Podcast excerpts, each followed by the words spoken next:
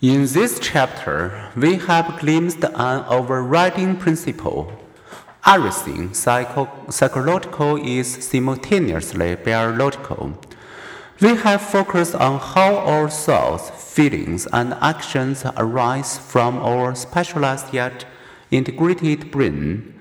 In chapters to come, we will further explore the significance of the biological revolution in psychology.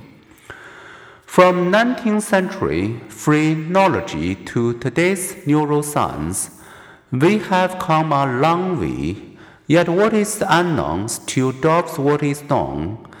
We can describe the brain, we can learn the functions of its parts, we can study how the parts communicate, but how do we get mind out of meat? How does the electrochemical work in a hunk of tissue the size of a head of lettuce give rise to elation, a creative idea of that memory of grandmother.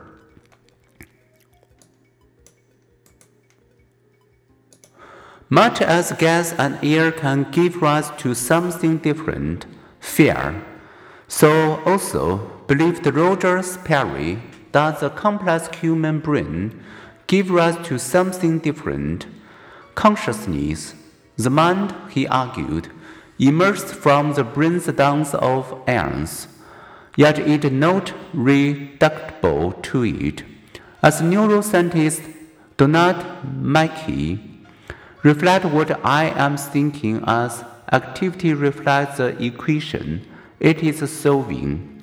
The mind and the brain activities are yoked, he noted but are complementary and conceptually distinct.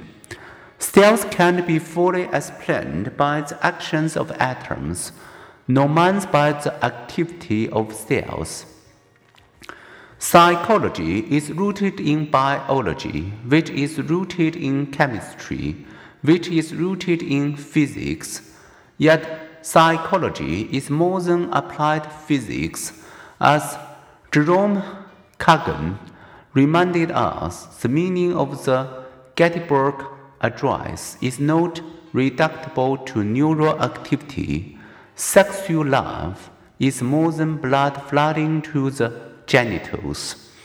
Morality and responsibility become possible when we understand the mind as a holistic system, said Sperry. We are not mere Javelin robbers, brains make cells, and the cells change brains. The mind seeking to understand the brain, that is indeed among the ultimate scientific challenges, and so it will always be.